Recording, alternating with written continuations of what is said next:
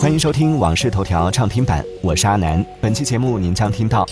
韩国召回好丽友蛋黄派，喜马拉雅发布二零二三中文播客生态报告，快递新规三月起施行，不得抛扔踩踏快件。马化腾回应早期微信偷窥用户相册。接下来马上为您解锁更多新鲜事。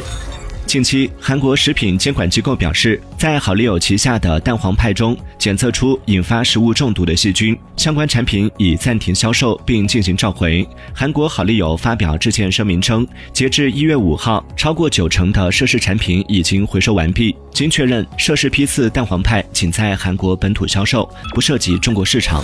最近与 OpenAI 进行谈判的两名高管表示，OpenAI 每年向一些媒体公司提供一百万至五百万美元的许可，让他们将新闻文章用于训练其大型语言模型。即使对小型出版商来说，这也是一个很小的数字，这可能会让 OpenAI 很难达成协议。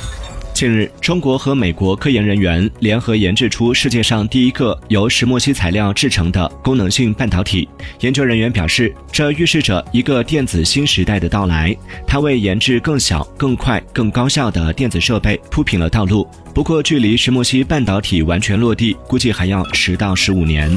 近日，理想 L 系列即将迎来 OTA 五点零点二升级，车机应用新增荔枝播客 App。据介绍，该应用支持音频一键播放、内容一键订阅，还可以通过理想同学语音控制节目播放或订阅。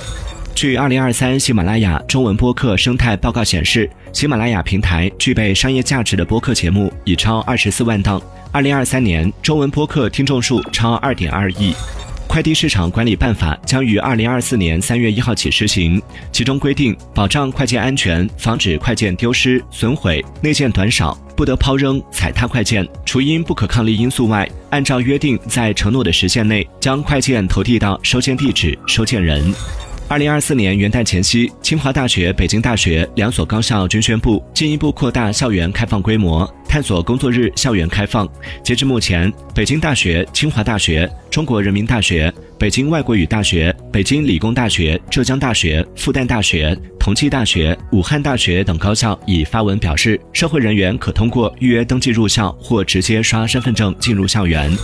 针对早前微信被曝在后台反复读取用户相册的事件，马化腾回应称，应该是二一年十月的事了，图片缓存加速造成的误会，后面应该用 iOS 新的解决卡顿的 API 解决了。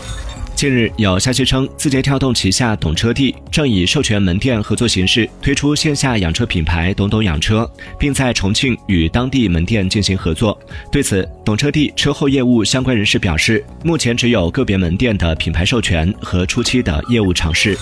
感谢收听《往事头条》畅听版，我是阿南。订阅收藏《往事头条》，听见更多新鲜事。